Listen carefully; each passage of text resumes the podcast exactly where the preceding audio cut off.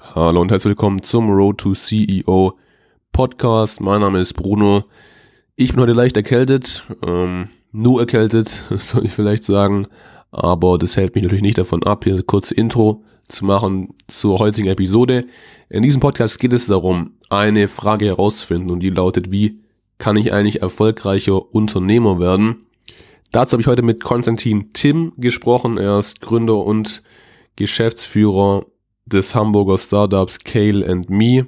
Wir reden natürlich über seine Story, wie der Erfolg von Kale and Me so zustande gekommen ist, aber natürlich auch, wie er mit seiner Jugend und mit seinem Studium etc. zusammenhängt. In der zweiten Hälfte des Podcasts reden wir dann unter anderem darüber, wie es Kale and Me eigentlich auf rund 40.000 Follower auf Instagram mittlerweile gebracht hat, wie Konstantin es heute nochmal machen würde, wie man eigentlich ein gescheites Team aufbaut, und natürlich gibt's dann auch von ihm noch einige Tipps für junge, ambitionierte, zukünftige Unternehmer. Sehr cooles Gespräch, sehr cooler Gast. Und ich würde sagen, wir legen auch gleich los.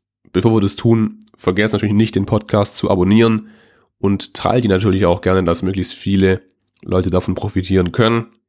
Jetzt aber erstmal viel Spaß mit der heutigen Episode.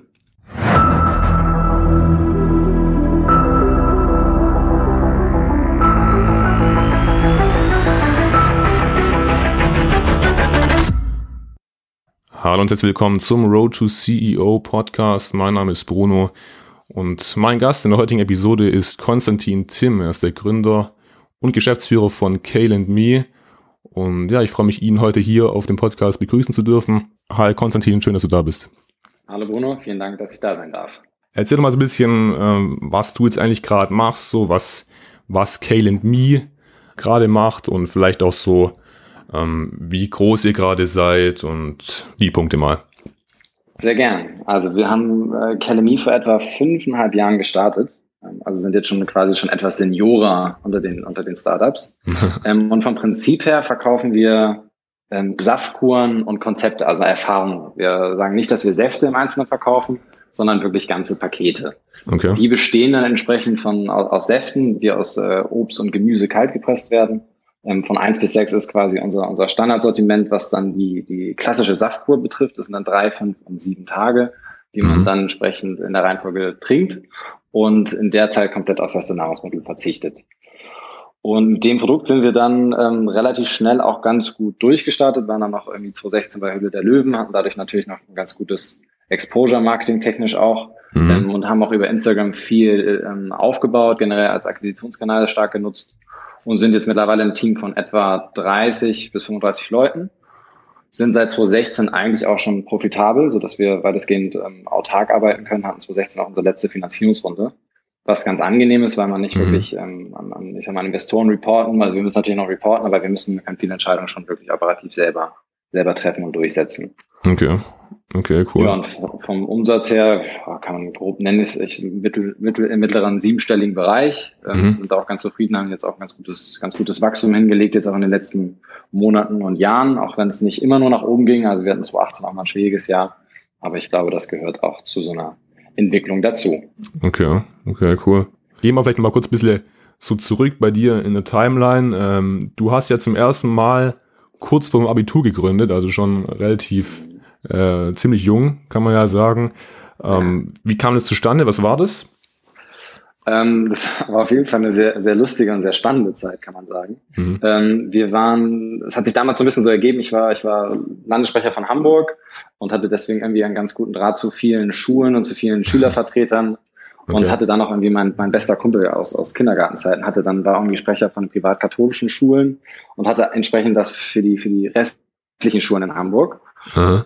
Und, und dann haben wir gesagt, okay, irgendwie müssen wir das auch, oder kann man das auch ein bisschen nutzen, generell, unser Netzwerk, was wir in der Zeit auch so ein bisschen aufgebaut haben. Ja. Und ähm, haben dann gesagt, okay, wir stellen Schulklamotten ähm, für Schüler von Schülern quasi her und sagen, okay, wir entwickeln auch für die Schulen individuelle Logos, die die dann entsprechend auch behalten dürfen, wenn wir dann dort an der Schule auch die Produkte vertreiben dürfen und haben dann hinter sogar ähm, nach etwas Zeit sogar dann für die Schulen eigene Online-Shops gebaut. Mhm. Und das war irgendwie eine sehr, sehr spannende Zeit, gerade weil wir ursprünglich noch irgendwie als als GBR gestartet sind. Ähm, da ist es ja alles ein bisschen einfacher, was jetzt, was jetzt auch irgendwie Ausgaben und ähnliches betrifft und generell die ganze die ganze Strukturierung und Buchführung und viele andere mhm. Themen mhm. und wurden dann hinter eine GmbH, was dann deutlich umfangreicher, deutlich aufwendiger wurde, ähm, aber trotzdem auch ein sehr spannender Schritt war. Also wir haben in der Zeit auf jeden Fall sehr, sehr viel gelernt, auch gerade was Gesellschaftsrecht angeht und generell wirtschaftliche Zusammenhänge. Okay, okay. Ja, krass, du warst dann so zu dem Zeitpunkt, ähm, wie alt? 16, 17? 17, 18 ungefähr, ja genau. Okay, okay. Und dann haben wir das, glaube ich, für drei, vier Jahre haben wir das äh, fortgeführt. Also haben dann entsprechend in der Zeit die äh, Schulklammern hergestellt, haben dann uns hinterher versucht, auf Universitäten zu konzentrieren, was aber dann deutlich schwieriger wurde, weil wir mhm. einfach entsprechend nicht mehr so ganz bei der Sache sein konnten, weil wir parallel halt auch selber studiert haben und das Studium dann doch etwas mehr Zeit in Anspruch genommen hat, als wir dachten oder auch als es die Schule getan hat. Und äh, deswegen haben wir das Projekt dann irgendwann äh, jetzt nicht wirklich, äh, oder was heißt nicht gewinnbringend, aber wir haben es verkauft ähm, und die haben dann Sicherheitswesten danach äh, für, für Kinder hergestellt, was auch irgendwie cool war. Ähm, aber wir waren eigentlich ganz froh, dass wir so ein bisschen mit der Abwicklung da raus waren, weil auch so eine GmbH abzuwickeln ist nicht immer ganz einfach. Mhm. Und deswegen war es für uns ein wirklich ein, ein Paradebeispiel zum, zum Lernen, haben dann auch in der ersten Zeit entsprechend auch gut daran, also jetzt aus, aus Schülerperspektive auch gut, äh, gut daran verdient. Ähm, ja. Es hat einfach wirklich viel Spaß gemacht. Also okay. coole Leute dabei und viel gelernt. Okay, okay. Was ich gerade interessant fand, ist so, was du erzählt hast, dieser Switch von GBR zu GmbH. Das ist schon ein großer Aufwand so, oder? Oder ich meine, das unterschätzt man vielleicht so jetzt, wenn man das so von außen hört, äh, gerade dieses, dieses Buchführerische und das ganze Steuerthema und so. Oder wie, ja. wie, wie ist das? Ähm, also es ist, ich kann ja, also ein GBR ist ja relativ leicht zu gründen. Das können wir jetzt quasi auch rein theoretisch mündlich machen, das ist ja Gesellschaft bürgerlichen Rechts. Ähm, und die hat eigentlich verhältnismäßig wenig Auflagen. Also wir können ein Konto einrichten, wir müssen noch nicht mal eins einrichten. Man kann da relativ leicht einfach ähm, Geld entnehmen, weil das Geld quasi in der Regel schon sofort versteuert wird, wenn es bei der GBR eingeht. Okay. Äh, was heißt sofort, sondern es ist, ähm, wird anders versteuert als bei der GmbH. Und die GmbH ist ja dann als eigen, eigenständig russische Person, muss halt irgendwo existieren. Da hast du die ganzen, da hat man die ganzen Auflagen, da muss jeder, jede Ausgabe muss belegt sein ähm, allein auch die, die Gründungsthematiken, auch so eine Gesellschaft wieder aufzulösen, ist schon äußerst komplex. Deswegen äh, habe ich auch dann damals auch vielen Freunden geraten, weil wir rückblickend betrachtet das nicht hätten tun sollen, mhm. weil die GmbH dann doch schon deutlich ähm, aufwendiger war, auch kostenintensiver. Auch das ganze Thema mit der, mit der Kapitaleinlage war dann auch noch relevant. Aber klar, die Gesellschaft, die GbR hat es damals selber so ein bisschen erwirtschaftet.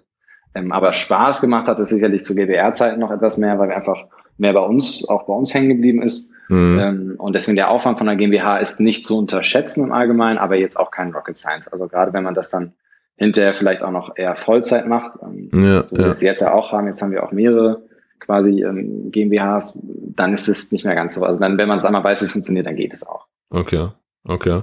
Und die Sache, die ging ja dann auch schon, also das war dann schon so dann deine erste Gründung und so weiter, aber schon eigentlich ziemlicher Erfolg gerade, vor allem so für dein, für dein Alter. Das ging ja dann bis ins Studium rein, richtig? Genau, richtig. Okay, und du hast ja dann, ähm, du hast äh, BWL an der WHU studiert. Wie kam so die Entscheidung zustande? Hast du da, hat dieses unternehmerische, dieser unternehmerische Aspekt da schon ein groß, eine große Rolle gespielt dabei? Oder wie kam so die, die Studienwahl zustande? Sicherlich. Also ich hatte mich sehr schnell irgendwie dafür entschieden. Ich hatte von, von, von bis auch gedacht, ich war eine Zwischenzeitlich war ich irgendwie bei, bei Maritime Law, also irgendwie äh, entsprechend auch Seerecht und ich fand das irgendwie ganz spannend auch.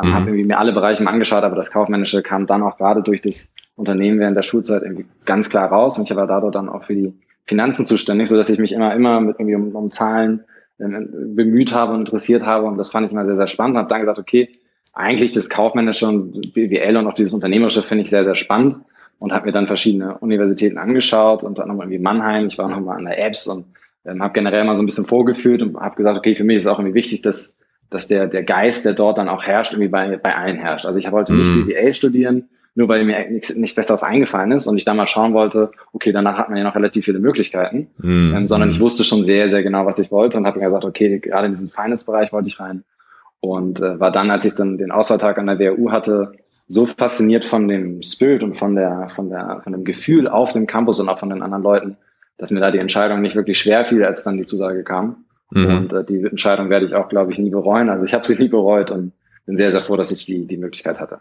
Mhm, mhm. Bei der WHU ist es ja so, dass sie wirklich so explizit natürlich äh, Fokus halt legt auf Unternehmertum und so und auch da viel vermittelt in der Hinsicht. Würdest du zum Rückblick sagen, das hat ja auch wirklich sehr geholfen, was du da jetzt gelernt hast, äh, was dir beigebracht wurde?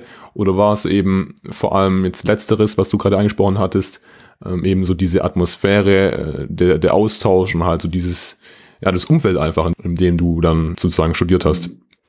Also das Umfeld ist, glaube ich, eine Komponente, die man häufig schwer greifen kann, aber die definitiv eine, eine ausschlaggebende Rolle auch spielt hinter bei, bei vielen Themen. Auch, ich sag mal, wenn man wenn jetzt Erfolg definieren will, auf irgendeine Art und Weise, ist natürlich auch sowas wie, wie ein Netzwerk sehr, sehr relevant und das kriegst mhm. du bei der WU, ähm, ich sag mal, wie bei keiner anderen so ungefähr. Ähm, mhm. Generell von dem, von dem, ich sag mal, von den Inhalten, die wir gelernt haben, fand ich den Bachelor schon sehr, sehr spannend. Ich habe ja dann noch einen Master in Finance oben drauf gesetzt. Mm. Und da muss ich sagen, habe ich innerlich nochmal viel, viel mehr gelernt. Also auch viel mehr gelernt, was ich äh, jetzt auch tatsächlich irgendwie anwenden kann, ähm, weil man da dann doch deutlich, deutlich praktischer orientiert gearbeitet hat. Wir haben viel mehr Cases gemacht, wir haben viel mehr mit entsprechend auch irgendwie mit äh, etwas komplexeren Excel-Modellen ähm, mm. kalkuliert. Das war zu Bachelor, war das halt eher noch ein bisschen Grundlage. Und deswegen war für mich halt nochmal tatsächlich inhaltlich der, der Master sehr, sehr spannend. Mm, okay, okay. Und jetzt mal so abgesehen von, von der von dem Unternehmen, das du ja dann schon kurz zum Abi gegründet hattest und das dann auch nebenher lief. Äh, hattest du noch andere Interessen dann, die du während, während dem Studium verfolgt hast und oder die sich jetzt auch vielleicht rückblickend so ähm, irgendwie ausgewirkt haben auf das, was du jetzt machst? Äh, sicherlich. Also ich habe, ich war in der Zeit an der Uni war ich eigentlich durchgehend Studentensprecher bzw. Jahrgangssprecher. Das mhm. ist ein sehr aufwendiger Job an der Uni, wird auch dort sehr, sehr ernst genommen. Man hat dann irgendwie regelmäßig äh, schon Fixe mit den einzelnen Abteilungen von der, von der Universität. Mhm. Ähm, dann entsprechend auch verschiedene Termine mit den ganzen Initiativen. Die WU ähm, hat wahnsinnig viele Studenteninitiativen. Also im Euromasters, wo dann über 1000 Studenten ähm, entsprechend gegeneinander antreten in verschiedenen Sportdisziplinen und gleichzeitig auch irgendwie noch feiern, ähm, wo dann viel, viel organisiert wird. Das Ideal Lab, was ja auch gerade als Startup-Konferenz einer der größten, glaube ich, auch in, in Deutschland auf jeden Fall ist, Mhm. Das wird ja alles von Studenten aus organisiert. Und da äh, machen wir, haben wir viel koordiniert dazwischen, haben natürlich mit vielen Leuten gesprochen. Ähm, und das hat mich sicherlich in, vieler, in vielen Hinsichten auch geprägt, weil man natürlich dann auch in diesem Netzwerk an der, an der Uni selber und an der, an der BU selber ähm, sehr, sehr stark integriert war. Und davon zähre ich auch bis heute. Wir haben auch die engsten und, und, und längsten Freunde mittlerweile teilweise auch schon, sind mhm. dann alle irgendwie von der Uni-Zeit noch ähm, mhm. wofür ich sehr, sehr dankbar bin und äh, was auch in vieler Hinsicht tatsächlich auch beruflich schon häufig sehr interessant war.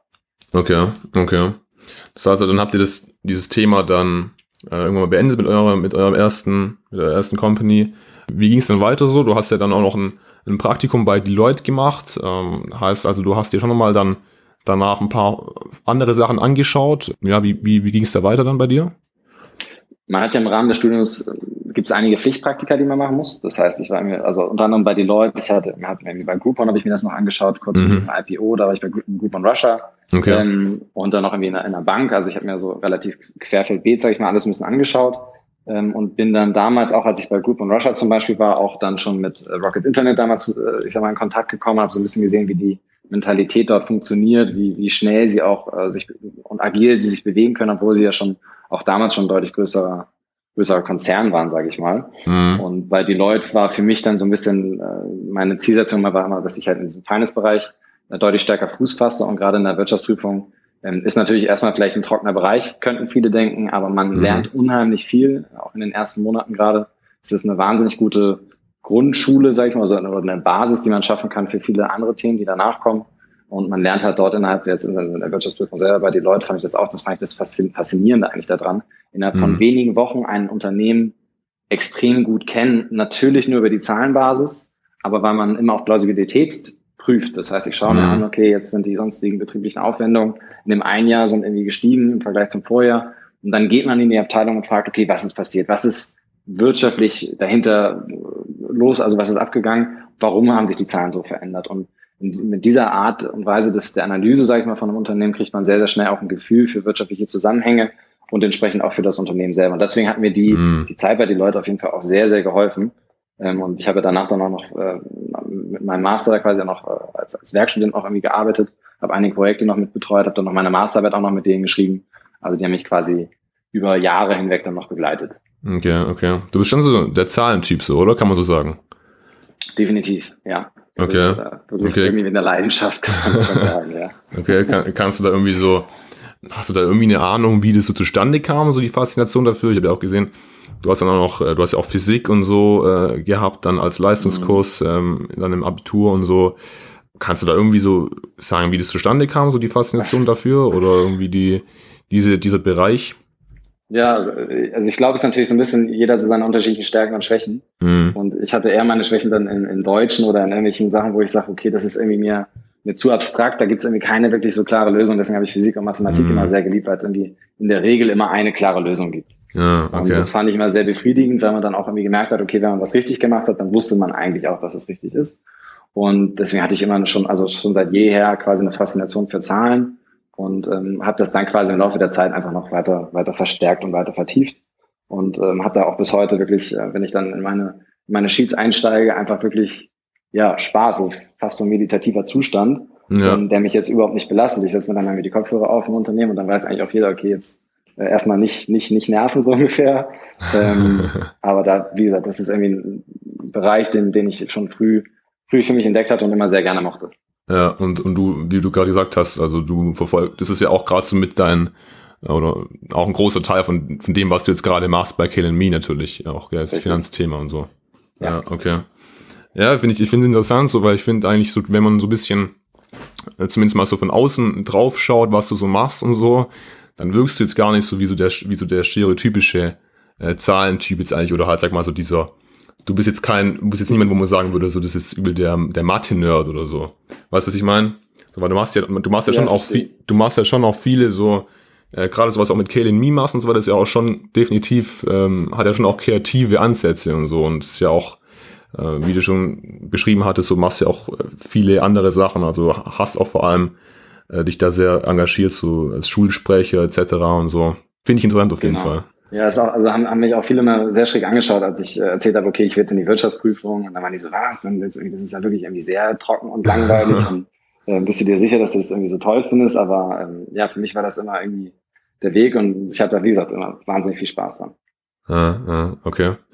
Ja, wie kam dann so die, die Gründung von, von Kale Me zustande? Du hast ja gerade gesagt, äh, okay, Bachelor dann gemacht, ganz normal, äh, BWL, dann Firma mehr oder weniger verkauft, Master dann äh, draufgesetzt, also ganz klassisch so spezialisiert eigentlich so.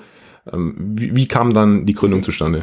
Ich sag mal so vorweg, die Gründung war eigentlich nicht geplant. Also das ähm, war eher ein, ich will nicht sagen Versehen, das wäre zu viel, aber ich fange mal ein bisschen weiter vorne an. Ich war im, im Rahmen meines Masters habe ich noch ein Auslandssemester gemacht und war dort in Südafrika und habe ähm, an einem MBA-Programm teilgenommen. Und in der Zeit habe ich meine, meine Mitbewohnerin kennengelernt, Annemarie, die ist jetzt auch meine, meine Mitgründerin. Mhm. Und wir hatten einen relativ ungesunden Lebensstil. Wir waren mit äh, sechs weiteren Studenten in einem Haus und haben dann in Kapstadt entsprechend auch viel gefeiert, haben, äh, ich sag mal, so ein bisschen die Zeit genossen, wie man mhm. das im Auslandssemester auch gerne so macht. Mhm. Und haben dann aber immer gesagt, so, hey, okay, so kann es eigentlich nicht weitergehen. Und äh, da ich während des Studiums schon immer wirklich Säfte geliebt habe, jeden Morgen meinen eigenen Saft, Saft gepresst habe und dann irgendwann auch so ein Stammkunde in, einer, in so einem Saftladen war, sage ich mal, der dann, dann bei uns auf dem Campus auch aufgemacht hat, ja. ähm, habe ich dann das auch wieder eingeführt und das, dass wir jeden Morgen entsprechend unseren Smoothie oder Saft getrunken haben. Und das hat uns schon mal sehr gut gefallen. Dann haben wir irgendwie noch Yoga angefangen. Und beim Yoga haben wir dann jemanden kennengelernt, der der Saftkorn angeboten hat. Das heißt, ich sage mal so, wir haben das Rad jetzt nicht komplett neu erfunden. Es gab es also oder gibt es im Allgemeinen auch schon länger jetzt als die letzten fünf, sechs Jahre mhm. und haben das dann mal ausprobiert und da waren wir sehr fasziniert davon, wie unsere Körper darauf reagiert haben. Auch gerade ich, der normalerweise sehr, sehr viel isst, mhm. ähm, kam sehr, sehr gut damit klar. Ich hatte kein wirkliches Hungergefühl, nur wahnsinnigen Appetit.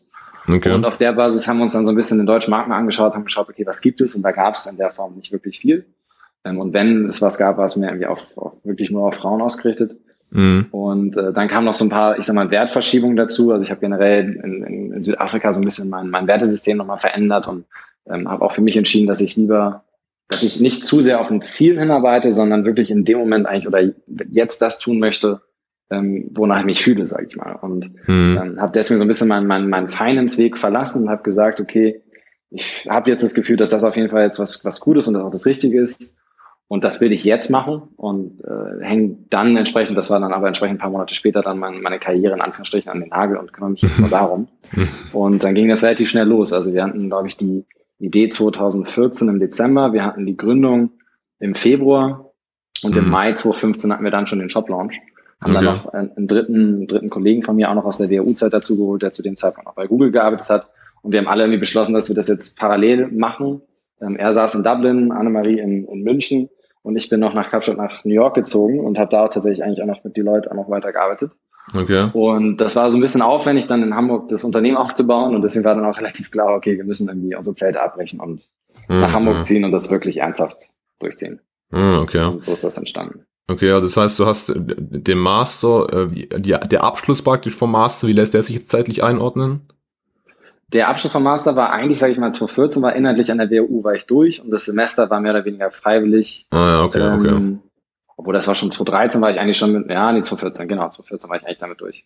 Okay, okay. Und war das dann für dich da so, dass du praktisch jetzt, hattest du dann die Wahl oder hättest du die Option gehabt, dann auch wirklich langfristig in New York zu bleiben dann bei Deloitte?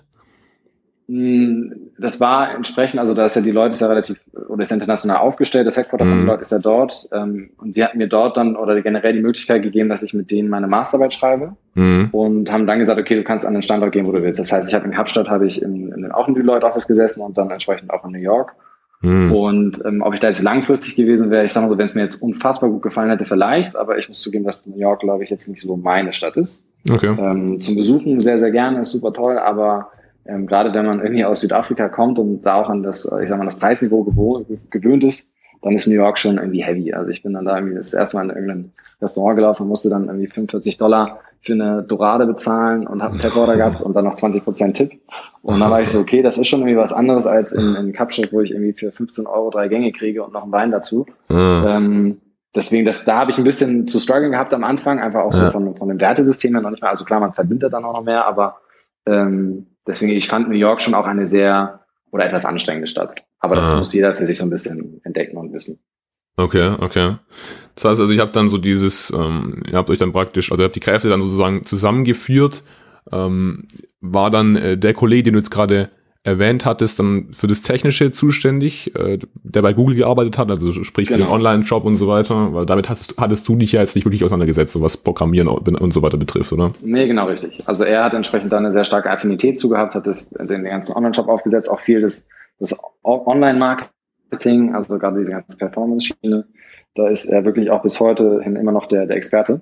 Mhm. Und Annemarie kommt selber aus einem Familienunternehmen, die ähm, auch mit Lebensmitteln gearbeitet haben und hat deswegen quasi auch einen sehr starken Bezug dazu und hat deswegen so ein bisschen die operative Seite übernommen, also auch Produktion und ähnliche Themen. Mhm. Und ich habe dann Finanzen und das Rechtliche und wir haben alle so ein bisschen das Marketing gemacht. Also wir haben unsere Aufgaben aber schon sehr frühzeitig sehr klar getrennt. Mhm, okay, okay.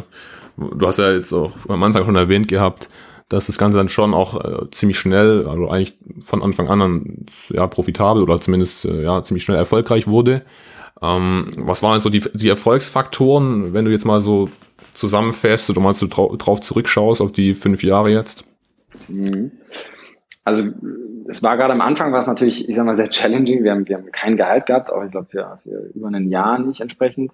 Ja, ähm, ja Bootstrapping. Also wirklich, hab deine Kosten im Griff. Ähm, war mal für uns so ein bisschen die, ich sag mal, die Devise, wir haben immer sehr geschaut, was wir möglichst ähm, schlank halten können, wo wir wenig, wenig Investment am Anfang haben. Wie ich sag mal so, wir sind mit 12.500 damals gestartet, was so quasi das Stammkapital von der GmbH war. Mhm. Und haben mit diesen 12.500 Euro die kompletten Produkte entwickelt, die ersten Chargen produziert und die ersten und den Online-Shop gebaut, das Design irgendwie aufgesetzt ähm, und äh, auch die Materialien eingekauft und das dann schon ähm, im Mai entsprechend angefangen zu, haben wir dann angefangen zu verkaufen. Das heißt, danach haben wir versucht, über den Cashflow zu arbeiten, mhm. was dann auch ganz gut funktioniert hat. Also wirklich ganz klassisches Bootstrapping.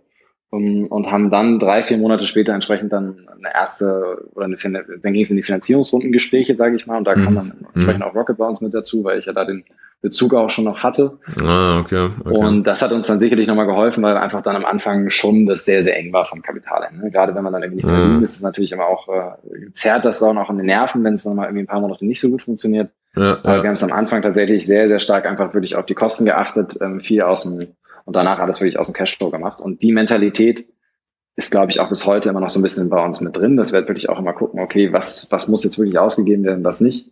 Ähm, das haben wir zwischendurch mal abgelegt, haben auch gesagt, so, man muss auch mal ein bisschen größer investieren.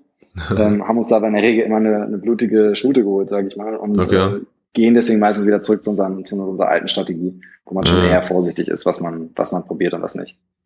Okay, okay. Kannst du da einen Punkt nennen, wo es dann, wo du, wo du sagen würdest, da waren wir über den Berg so ein bisschen oder da lief es dann richtig gut? Mhm. Also wir haben im, ähm, wir sind so ein bisschen so ein Saisongeschäft. Also ich sag mal so, die Leute machen im Dezember oder im November, also zum Ende des Jahres machen sie in der Regel keine Saftkunden, weil dann kann man schön essen gehen, dann gibt's die Weihnachtsmärkte. Mhm. Und deswegen passt es da meistens nicht so gut rein. Aber dafür können wir wirklich eine Uhr stellen. Ab dem 26., 27., 12. haben alle ein schlechtes Gewissen und sagen, sie müssen etwas für ihren Körper tun, lass doch mal eine Saftkur machen. Das heißt, wir haben diese Neujahrsvorsätze äh. unvergleichbar. Also wir machen dreimal, drei bis viermal so viel Umsatz wie in den anderen Monaten im Januar und Februar, ähm, weil das schlechte Gewissen der Leute auf jeden Fall äh, da ist, sage ich mal. Und das war für uns ein Punkt, also das quasi der erste, das erste Januar-Business, ähm, also entsprechend 2016, wo wir gemerkt haben, okay, ähm, wir sind natürlich erstmal in den November, Dezember reingegangen und dachten, okay, das, wir können das Ding jetzt zumachen, weil die Umsätze sind halt immer schlechter geworden zum Dezember hin. Mhm. Klar, das ist, wenn man das jetzt weiß und wenn ich das so erzähle, ist das irgendwie logisch, dass in der Zeit keiner eine Safko macht, aber das war uns in der Form und in der Intensität einfach noch nicht bewusst. Mhm. Und da waren wir wirklich verzweifelt zum Ende des Jahres hin, aber dann wirklich Januar ging es nochmal richtig gut los und dann waren wir so, okay, wow, da ist doch irgendwie ein echt ein guter Case. Mhm. Ähm, und wir hatten glücklicherweise die Finanzierungsrunde abgeschlossen und im November entsprechend auch Geld bekommen, sodass wir dann diese Dezemberphase auch, ich sag mal, finanziell gut überstehen konnten. Und da haben wir schon gemerkt, okay, das ist, das wird echt ein spannendes Thema, so das Ganze. Mhm. Und sind dann im März 2016 haben wir den Dreh für Hülle der Löwen. Und das wurde ja dann im August 2016 ausgestrahlt. Und das war, ich sag mal, werbetechnisch und auch gerade zu dem Zeitpunkt war, die, war das Format einfach auch noch sehr, sehr beliebt und ist ja, ja auch immer noch sehr, sehr beliebt. Ja, ähm, ja. Von der Einschaltquote war das, glaube ich, damals auch immer noch sehr, sehr gut und auch gerade die Conversion von den Leuten ähm, von der vom TV auf die Webseiten hin war enorm. So dass ah, wir, ich glaube, ja, dann auch okay. bei der Show hatten wir gleichzeitig über 140.000 Leute auf der Seite und äh, unsere Analytics sind, sind durch die Decke gegangen. Na krass. Ähm, und wir waren die nächsten drei, vier Monate auch unter Wasser. Und das war sicherlich auch nochmal so ein, so, ein, so ein Punkt, der uns, ich sag mal, in der Entwicklung bestimmt ein, zwei Jahre vorangebracht hat. Also wo wir einfach mhm. viel ähm, überspringen konnten an, an, an trockener Phase, sage ich mal. Und das hat uns tatsächlich auch für 2016 in die Profitabilität reingeschubst. Ah, okay, okay, krass. Wie kam es zustande, so die Höhle der Löwen? Wurde da angefragt bei euch oder? Ähm ich kann es gar nicht mehr ganz genau rekonstruieren, aber ich meine, also wir haben zu dem Zeitpunkt mit Spotstar zusammengesessen in einem Büro und die waren ein Jahr vorher entsprechend in der Show und hatten denen dann gesteckt, dass sie mit uns irgendwie zusammen in einem Büro sitzen und Sony fand uns irgendwie ganz spannend und da haben sie uns angeschrieben und die erste Reaktion von uns war erstmal so, oh nee, auf, auf gar keinen Fall so ungefähr, weil TV weiß man ja auch so ein bisschen, ah, die können ah. eigentlich machen, was sie wollen, das heißt, sie, sie schneiden auch, sie können den Gesichts, also den Gesichtsausdruck schneiden, der zu einer ganz anderen Frage gestellt worden ist. Das heißt, sie basteln das, sie können sich das so zusammenbasteln, wie sie die Story gerade haben wollen. Und deswegen haben die erstmal im ersten Moment gesagt, so, oh nee, das ist äh, auch für uns so ruftechnisch und das ist uns irgendwie unangenehm und man weiß nie genau, was rauskommt. Mhm. Aber, wie sagt man so schön, es gibt eigentlich keine schlechte PR in dem Sinne, haben wir gesagt, okay, es ist schon irgendwie ein spannender Case. Also die Einschaltquoten sind enorm und wir haben dann auch die Zahlen von bei Spotster gesehen, als die ausgestrahlt worden sind und was denen das an, an Zuwachs gebracht hat äh, im Business. Und das, obwohl sie, ich sag mal, relativ fies zusammengeschnitten worden sind. Also eigentlich nicht so, wie, wie sie es ursprünglich oder selber erlebt haben, sage ich mal. Mhm. Und dann haben wir gesagt, okay, wir machen das. Und dann ging das auch alles sehr, sehr schnell. Wir sind dann äh, quasi noch nachgerückt oder eingeschoben worden, äh, weshalb wir dann auch kein großes Pitch-Training mehr hatten. Aber die, die haben sich das genau angeschaut, haben dann so ein bisschen an der Geschichte noch rumgetüftelt. Und dann sind wir nach Köln gefahren und haben es gedreht. Und das war auch ein sehr, sehr aufregender Tag. Mhm, okay, okay. Also das ist auf jeden Fall großer äh, Push dann marketingmäßig. Äh, du hast, was du auch erwähnt hast, erwähnt hattest vorhin schon, ist das Thema Instagram. Ähm, da seid ihr schon eigentlich ganz äh, vorne mit dabei, könnte man so sagen. Also ihr habt jetzt, glaub, wie viel an die 40.000 Abonnenten ungefähr, gell? Mhm, richtig, ja. Ja, ähm, was, was war da so die Strategie oder vielleicht die ihr auch jetzt noch äh, fahrt oder lag es einfach daran, dass ihr halt noch relativ früh dran wartet, so vergleichsweise? Mhm. Äh, was würdest du sagen? Äh, sicherlich eine Kombination aus vielen Faktoren. Also wir waren sicherlich mit in 2015, also wir haben von Anfang an gesagt, Instagram ist einer unserer Kanäle. Wir haben die Produkte entsprechend auch gestaltet. Mhm. Von Anfang an hatten unsere Produkte Namen, also Alliteration, Pamela Pine, Carrot, Poker, ähm, die halt ähm, mhm. ein Gefühl oder auch eine, die Säfte in irgendeiner Art und Weise personalisieren. Und alle Säfte hatten entsprechend auch ähm, ein Hashtag auf der Flasche. Und die Idee war auch so ein bisschen, dass der Kunde Pamela Pine eingeben kann als Hashtag und dann sehen kann, okay, wie, sieht es bei den anderen Kunden aus, was ist so das Kundenfeedback im Allgemeinen ähm, und dann relativ starken Bezug zu hat. Und das hat auch aufgrund natürlich der, der Gestaltung der Flasche sehr, sehr gut funktioniert, weil sie sehr clean, ich sag mal, etwas lifestyleiger und irgendwie cool wirkt, sodass die Leute keine Angst hatten, sich damit, sag ich mal, zu fotografieren oder das generell irgendwie abzulichten. Mm, okay, und deswegen okay, okay. Ähm, war von uns, also es war von Anfang an so ein bisschen geplant und 2015 war der Markt sicherlich auch noch ein bisschen einfacher, als er jetzt heute ist.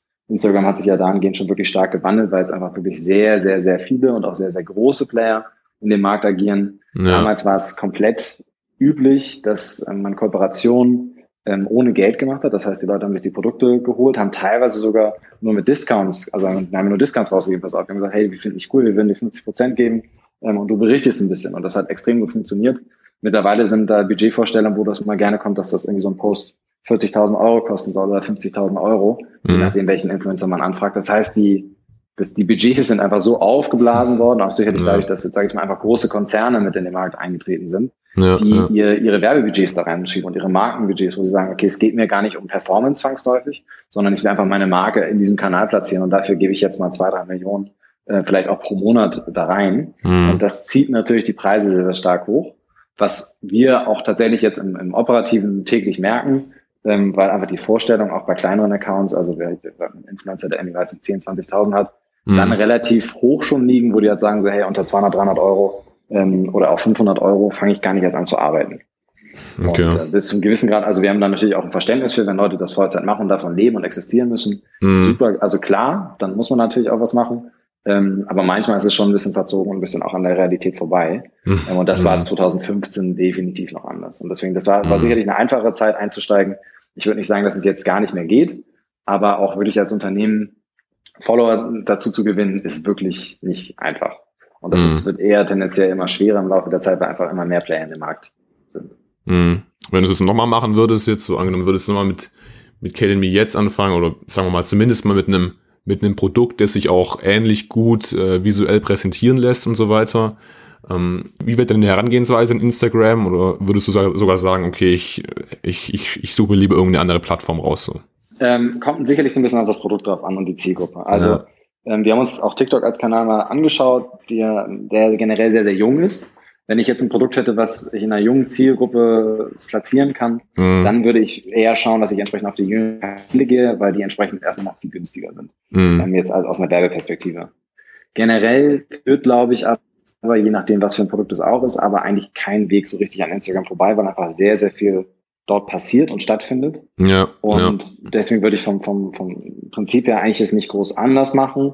Ähm, allerdings muss man halt jetzt, ich sage, etwas mehr Geld und etwas mehr Zeit und, und auch Aufwand in die Hand nehmen und auch entsprechend mehr Accounts vielleicht abklappern, bis man dann die Kooperation hat, die man dann eigentlich möchte. Mm, okay. Also das Thema, also ich höre es zumindest mal so raus, das Thema Influencer-Marketing ist auf jeden Fall großes, äh, großer Faktor jetzt, äh, zumindest bei dir jetzt und oder generell deine Herangehensweise. Definitiv. Also wir haben pro Monat, ich glaube, etwa 80 bis 100 Kooperationen. Also, ah, krass, okay. Äh, weiß nicht, zwei, drei Kooperationen pro Tag, was schon auch wirklich viel ist. Leute, die sich halt um nichts anderes kümmern.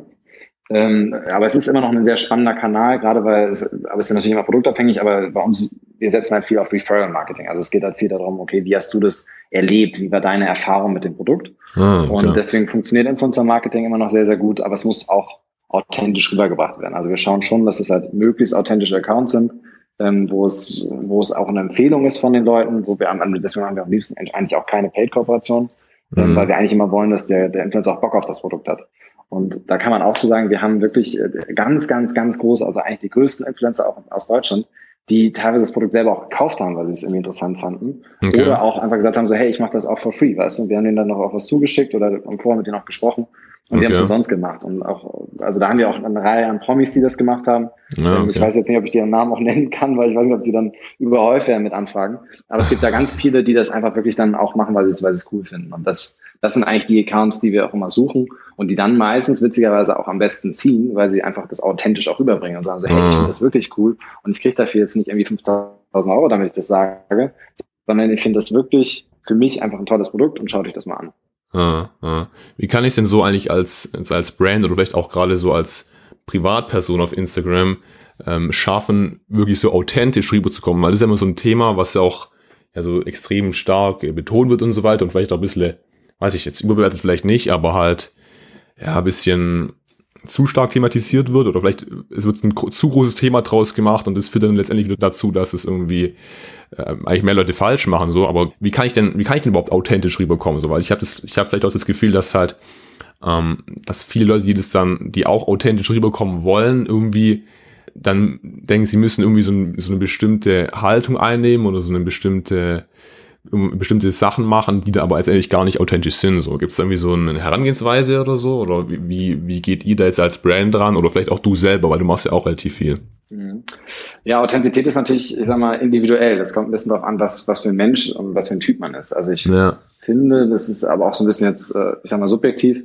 ähm, dass das, ich sag mal, wenn, es geht nicht um viel posten oder es geht auch nicht um, um, dass man besonders wenig postet, sondern es geht einfach darum, dass das, was man postet, auch man selber auch darstellt, dass man das auch wirklich ist. Ah. Und natürlich, wenn ich jetzt immer nur perfekte Bilder poste, immer nur irgendwie ähm, super ästhetische Stories, dann ist das die Frage, bin ich jetzt Fotograf und deswegen ist das alles so? Oder ja. ist das einfach so, weil ich sehr, sehr stark aus, ausfilter und, und gucke, okay, und sehr, sehr viele Bilder schieße, dann überall liegen irgendwie dicke Filter drüber, es ist irgendwie nicht so ganz echt. Deswegen, ich würde generell sagen, dass auch ähm, wenn man, wenn man authentisch sagen will, dass es nicht, dass es nicht überbearbeitete Bilder sind, dass es auch mal mhm. witzige mhm. Bilder sind, dass die, wo man auch sieht, die sind irgendwie vielleicht auch spontan entstanden und sie müssen nicht sie können auch ein bisschen aus der Norm herausbrechen. Sie müssen nicht das Typische sein, wo man äh, genau in der Mitte steht oder sonst wie. Und es kommt, wie gesagt, stark auf den Account ran, an der, der das, der das rüberbringt. Es gibt auch viel, also ich würde tendenziell natürlich auch mal sagen, okay, die kleineren Accounts sind häufig authentischer als die großen. Allerdings gibt es auch viele große, die, die das sehr, sehr gut und sehr, sehr echt rüberbringen. Und das, obwohl sie so viele Follower haben, weil sie auch für sich irgendwie sagen, okay, das ist was, äh, was ich gerne mache und ich habe wirklich Spaß daran an dem, was ich tue. Und es geht mir nicht natürlich nur darum, dass ich Reichweite generiere. Klar, ist das irgendwo teilweise, irgendwann hat das auch einen wirtschaftlichen Aspekt. Mhm. Ähm, aber gerade die, die irgendwie wirklich ähm, auch rüberbringen, dass sie Spaß an der Thematik haben, finde ich, wirken für mich dann auch meistens irgendwie authentischer. Und ähm, ja, bei, bei meinem eigenen privaten Kanal, das ist äh, mehr oder weniger so entstanden. Ich bin da mittlerweile jetzt auch deutlich weniger aktiv, mache dann irgendwie mal so ein paar Stories. Mhm. Ähm, aber guck auch, dass es, also ich, ich, ich filter da zum Beispiel auch nicht großartig. Also wenn dann irgendwie ein Bild entsteht und ich finde das irgendwie witzig, ähm, sehe dann aber vielleicht irgendwie schief drauf aus oder nicht so, wie ich eigentlich mir das vorstelle, ähm, dann, dann äh, packe ich das trotzdem in die Story. Mhm. Ähm, und posten tue ich ehrlicherweise mittlerweile sehr selten, vielleicht so alle paar Monate mal ein Bild. Mhm. Ähm, weil ich da so ein bisschen, mich, was heißt von der, von der Plattform distanziere, aber da so zeittechnisch ist es einfach schon wirklich ein aufwendiges Thema. Es ist ja, sehr, ja. Sehr, sehr schwer zu durchblicken, jetzt auch aus einer Firmenperspektive weil dieser Algorithmus von, von Instagram sich relativ regelmäßig ändert. Ähm, und ich habe auch relativ, also ich habe ein paar Influencer auch im Freundeskreis und die sagen, erzählen das auch mal wieder. Ja. Wenn man einmal diesen, diesen Algorithmus geknackt hat und irgendwie auf der, ich sag mal, Instagram-Welle reitet, dann kriegen die, ich habe auch Kumpels, die haben, die kriegen pro Tag über 1000 Follower dazu. Jeden Tag. Okay. Und, ähm, und das ist fast egal, was die posten. Das kann total schlechtes Bild sein, sonst wie, aber die posten halt jeden Tag. Das heißt, es hat irgendwie was mit dem Rhythmus zu tun. Okay. Ähm, es okay. hat generell damit, damit zu tun, um, wie, also wie häufig entsprechend aber auch was, also was man auch, also welche Stories auch ähm, und in welchen Zeiträumen. Also die optimieren das alles komplett durch aber merken auch, ähm, wenn es dann aus irgendwelchen Gründen irgendwas verändert wird oder sie vielleicht auch mal ein paar Tage nicht gepostet haben, dass sie aus diesem Algorithmus irgendwie rausfliegen mhm. und danach nicht mehr weiter ausgestrahlt werden. Und das ist eigentlich dieses Hauptthema, was, was so unklar ist auch bei Instagram, ja. weil die Posts meistens, also auch die, ich sag mal, die Reichweite, Like-Ratio ähm, ist meistens bei allen Influencern und auch bei vielen Profilen relativ gleich. Ähm, aber Instagram entscheidet einfach, dass das Bild jetzt nicht so vielen Leuten gezeigt werden muss, weil es in der Relevanz nicht so weit oben ist. Ja, und darüber ähm, das ist halt so ein bisschen, ich sag mal so, dieses Geheimnis oder dieses, diesen Sparkle, der so den Instagram so ein bisschen hat, weil man weiß nicht so genau, okay, pass auf, ich poste jetzt was oder auch ja. der Influencer postet irgendwas und ja. der Post geht irgendwie aus was für Gründen wirklich krass durch die Decke und wird auf den ganzen Explore-Seiten angezeigt und das hat so ein, so ein so ein, ist so, so ein, was heißt Teufelskreis? Also das zieht dann halt wiederum mit sich, dass es dann wieder mehr Leute irgendwie nochmal teilen und weiter und es wird immer weiter hochgepusht. Mhm. Und diesen Sprung irgendwie zu schaffen auf, ich sag mal, auf die Explorer-Seite zuerst und dann entsprechend dort auch eine gewisse Reichweite zu bekommen, das ist eigentlich immer so das Ziel von den Influencern, weil darüber ähm, sehen neue Leute deren, deren Bilder und deren Content und darüber erreichen sie dann entsprechend äh, mehr Follower und dann entsprechend zusätzliche Reichweite. Und das war damals auch von, von Academy immer so ein bisschen unser Ziel, wo wir gesagt haben, okay, ja. wir wollen irgendwie von anderen Leuten entdeckt werden. Das muss man irgendwie mit Hashtags arbeiten, man muss irgendwie mit Locations arbeiten, aber natürlich dann auch einfach mit Influencern, die dann die Reichweite auch so ein bisschen weitergeben. Ähm, mhm. aber das ist im Laufe der Zeit wirklich immer schwerer geworden. Mhm, okay. Die Strategie, die du jetzt, die du jetzt gerade so, oder was heißt Strategie? ähm, sagen wir mal, formulier es mal anders so. Äh, war das, was du jetzt gerade als, also diesen, diesen Instagram-Effekt oder halt so dieser, dieser Algorithmus, der nicht richtig klar ist, war der auch dafür so verantwortlich, dass du jetzt auch schon ziemlich viel ähm, ja, Engagement, sag ich jetzt mal, du hast jetzt äh, für die, die sich wissen, ähm, ich glaube um die 15, 16.000 so, gell? Genau, Follower. Ja. ja wie, wie, kam das bei dir auch auf die gleiche Weise zustande oder wie war das? Also ja, zumindest in der Zeit, wo du noch aktiv, wo du aktiv warst. So. Genau, witzigerweise ist bei mir genau das passiert. Ich habe irgendwann, ich, das war glaube ich, als ich in Kapstadt war, und da habe ich irgendwie ein, zwei Bilder gepostet, auch, ja. ich, weiß nicht, so ein Defender saß und irgendwie ähm, äh, irgendwo lang gefahren bin. und das waren Bilder, die ich normalerweise gar nicht gepostet habe, die waren irgendwie ganz cool, sie waren halt irgendwie so ein bisschen mehr out of the moment und die gingen dann auf einmal richtig ab. Und dann war ich wirklich für mehrere Wochen wirklich auf so einer, auf so einer Welle und hatte auf einmal 20, 30, 4000 Reichweite pro Post, ähm, wo ich ja, vorher wie bei 5000 war ja. und ähm, habe entsp entsprechend sehr, sehr viele Follower dazu gewonnen und alle meine Posts haben einfach wirklich äh, viel, auch viele Likes bekommen, weil sie entsprechend große Reichweiten hatten. Und dann irgendwann hat das auch wieder aufgehört. Also da habe ich irgendwie auch mal ein paar Wochen lang nichts gepostet und dann vergeht einem auch so ein bisschen die Lust. Ne? Also wenn man dann irgendwie, mhm. klar, weil das ist halt irgendwie auch was, wenn, wenn du merkst, es funktioniert und es, es pusht sich irgendwie nach oben, dann hat man da eine Zeit lang auch wirklich Spaß dran und ich verstehe auch, wie Leute das dann wirklich auch dauerhaft gerne machen. Mhm. Ähm, aber wenn es dann auch mal nicht funktioniert und dann man, gibt man sich richtig viel Mühe bei einem Bild und postet das und denkt so, okay, das wird jetzt der Hit und das funktioniert gar nicht, dann kann das auch mal sehr frustrierend sein. Und ähm, dann habe ich für mich einfach auch gesagt, so hey, das ist nicht mein Bereich ähm, ich bin happy, mhm. dass ich habe da ein bisschen was mitgenommen, ein bisschen was auch gelernt. Ähm, aber ich konzentriere mich dann schon hauptsächlich auf meine Jobs. Mhm. Ja, das ist dann schon, wenn man jetzt so wirklich in, sich in die Lage reinversetzt von so einem hauptberuflichen Influencer, ist natürlich dann schon ein bisschen ähm, bedenklich oder, oder kritisch, wenn dann so dein, äh, im Endeffekt dein, dein, dein Job eigentlich so an diesem äh, Haken Instagram hängt oder wo du halt nie weißt wirklich, äh, ob du jetzt von der von der Insel verbannt wirst dann wieder oder nicht. Absolut. Absolut. Und da habe ich auch vorne, also auch, auch Influencer im Freundeskreis, die darunter auch, ich sag mal, leiden. Weil sie einfach ähm, auch, auch sie verlieren dann Follower und dann geht das teilweise auch genauso in die andere Richtung. Dann verlieren sie auch mal tausende Follower an einem Tag. Und mhm. eigentlich haben sie nichts geändert. Der Content ist eigentlich der gleiche und ähm, aber trotzdem aus irgendwelchen Gründen äh, geht es dann auch entsprechend wieder auch wieder runter. Und das ist dann was, was man, klar, bis zu einem gewissen Grad kann man das noch beeinflussen, aber diese Mechanismen, die dahinter stecken, die sind äh, teilweise schwer zu durch, durchblicken. Mhm. Und das macht es auch für viele äh, extrem schwer, entsprechend in diesem Bereich, ich sag mal, dauerhaft oder generell auch damit klarzukommen mit diesen Up and Downs. Mhm. mhm okay. Die Story jetzt mit Kalen Me und so, die hört sich ja schon, also das, klar, natürlich viele Herausforderungen bestimmt jetzt, ähm, aber würdest du auch so sagen, ähm, es gab irgendwie so ein paar Fehler jetzt, die wirklich auch, ähm, ja, bisschen signifikanter waren jetzt im Rückblick oder die du gerne vermieden hättest? Mhm. Ähm, sicherlich auch, also wir haben ein paar, also ein paar Fehler sicherlich auch gemacht, ähm, sowohl kleine als auch größere. Mhm. Ähm, ich sag mal, die kleineren sind halt häufig das, was ich am Anfang auch erwähnt hatte. Wir haben viel, wir haben zum Beispiel wollten eine LEH-Reihe mit Apfelsäften machen. Mhm. Wir haben da viel Geld reingesteckt, gerade auch das ganze Design. Ähm, und auch wirklich, also weiß nicht, 12.000 Euro für Design und dann irgendwie haben wir große Mengen dafür, gekauft an Flaschen und hatten dann irgendwie mehrere hunderttausend Flaschen auf Lager mhm. und haben gesagt so, hey, das wird das, das geht richtig durch die Decke. Ähm, haben es im Einzelhandel, also Edeka und, und äh, Rewe platziert und es hat gar nicht funktioniert. Also es ist so ein bisschen mhm. in Anführungsstrichen wirklich gefloppt. Okay. Und dann haben wir halt wirklich viel Geld für unsere Verhältnisse damals auch reingesteckt und waren so, okay, jetzt können wir das Produkt eigentlich streichen, müssen irgendwie Strafzahlungen äh, noch leisten, weil wir nicht so viele Flaschen abgenommen haben, wie wir es eigentlich noch ursprünglich abnehmen sollten. Ja. Und solche Themen passieren schon häufiger, wenn man dann merkt, okay, was auch, ich will jetzt irgendwas umsetzen und ich investiere da jetzt entsprechend auch schon mal viel Geld dran. Ich glaube daran, was auch immer gut ist, dieser Glaube. Aber trotzdem funktionieren nicht alle Ideen. Und das haben wir Unternehmer schon auch einfach häufig gelernt, haben gesagt so, hey, wir versuchen das wirklich erstmal klein, so ein, so ein Minimum-Produkt, was man dann irgendwie erstmal probieren kann Mhm. testet aus und auch wenn das, ich sag mal, auf der variablen Kostenebene dann viel teurer ist, ähm, aber ich hab, musste noch keine großen Maschinen dafür investieren, dann macht das absolut Sinn. Das muss ich am Anfang noch nicht groß rechnen, aber ich will jetzt kein Investment von irgendwie 20, 30.000 Euro versenken, nur weil ich mal was ausprobieren wollte. Das heißt, mhm. da hatten wir so ein, ein, paar Themen, auch Produktreihen oder Pro Produktkategorien, die ähm, Thema waren.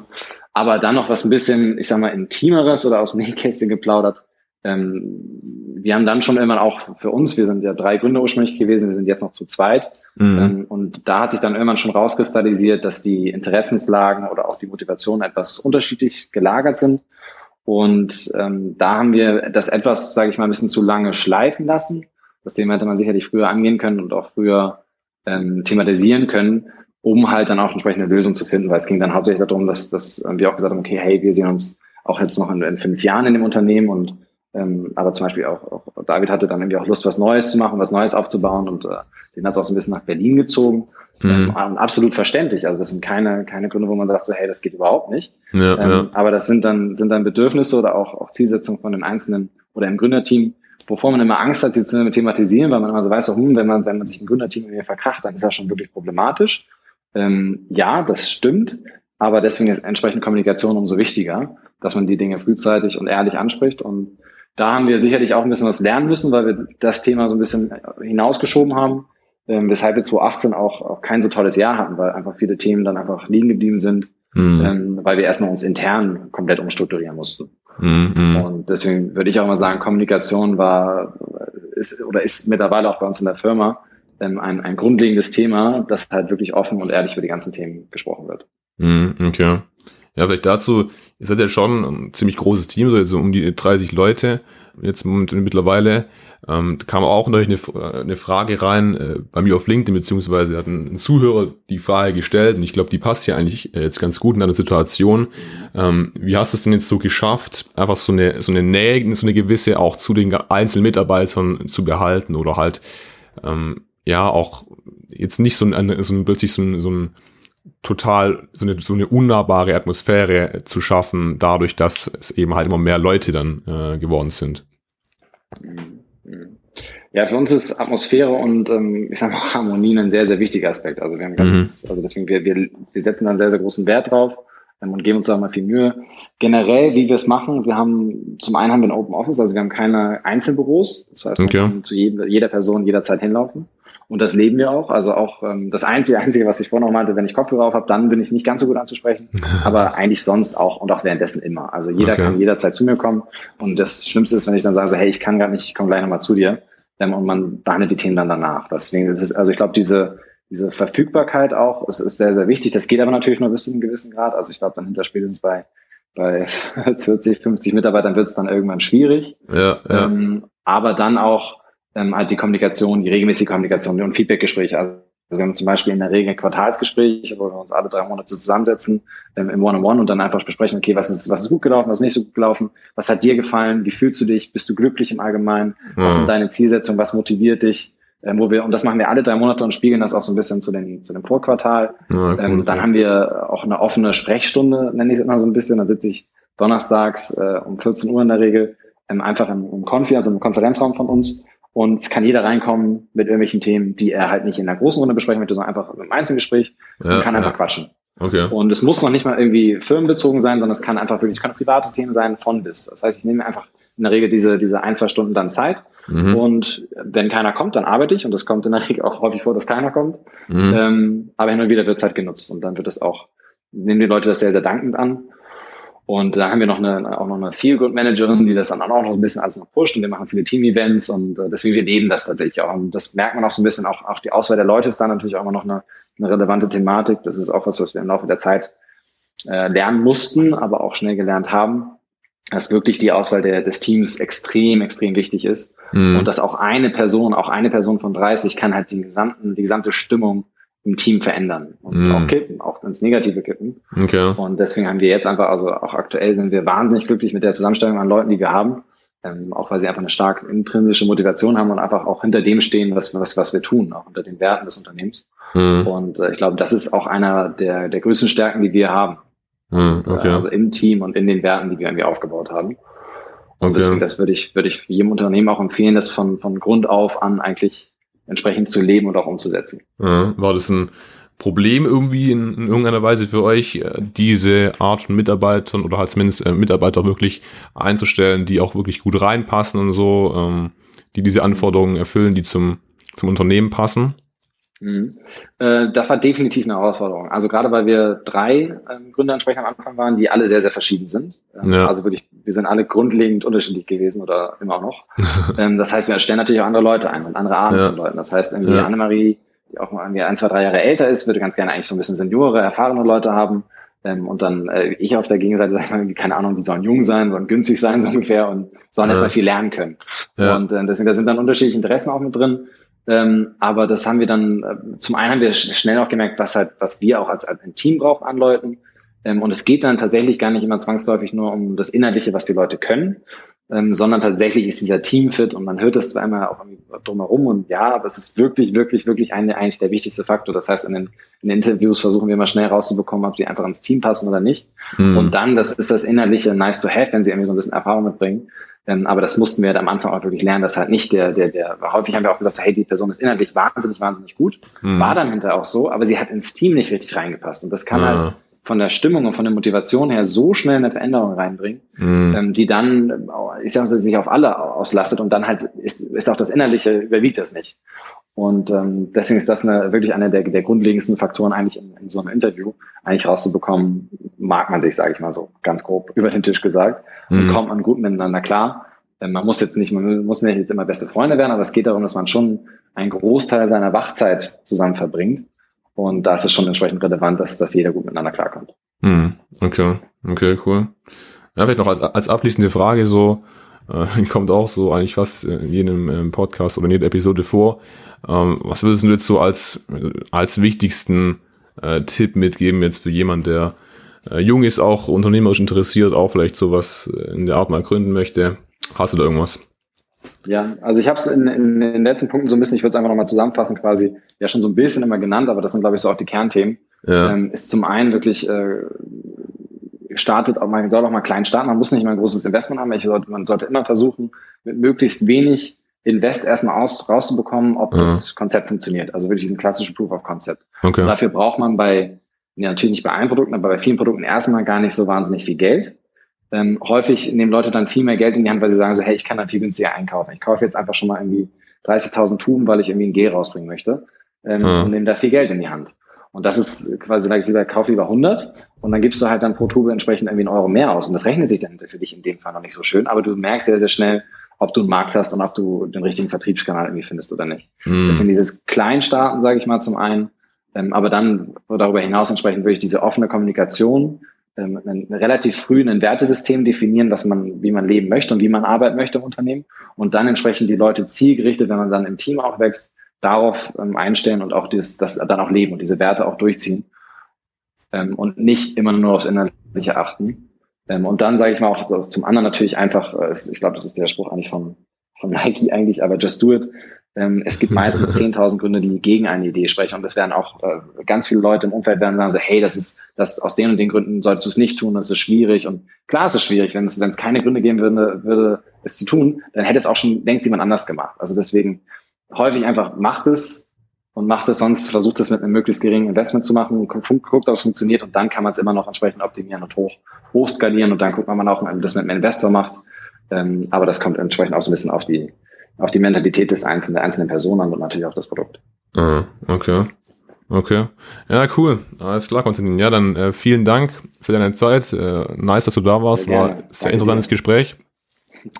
Sehr gerne. Und ja, dann würde ich sagen, hören wir uns wieder in der nächsten Episode. Äh, falls ihr den Podcast noch nicht abonniert habt, ähm, macht es natürlich. Lasst auch gerne ein Review da, wenn ihr hier was mitnehmen konntet. Genau, für die nächste Saftkur wisst ihr jetzt auch die Adresse. Und ja, bis zum nächsten Mal. Haut rein, ciao.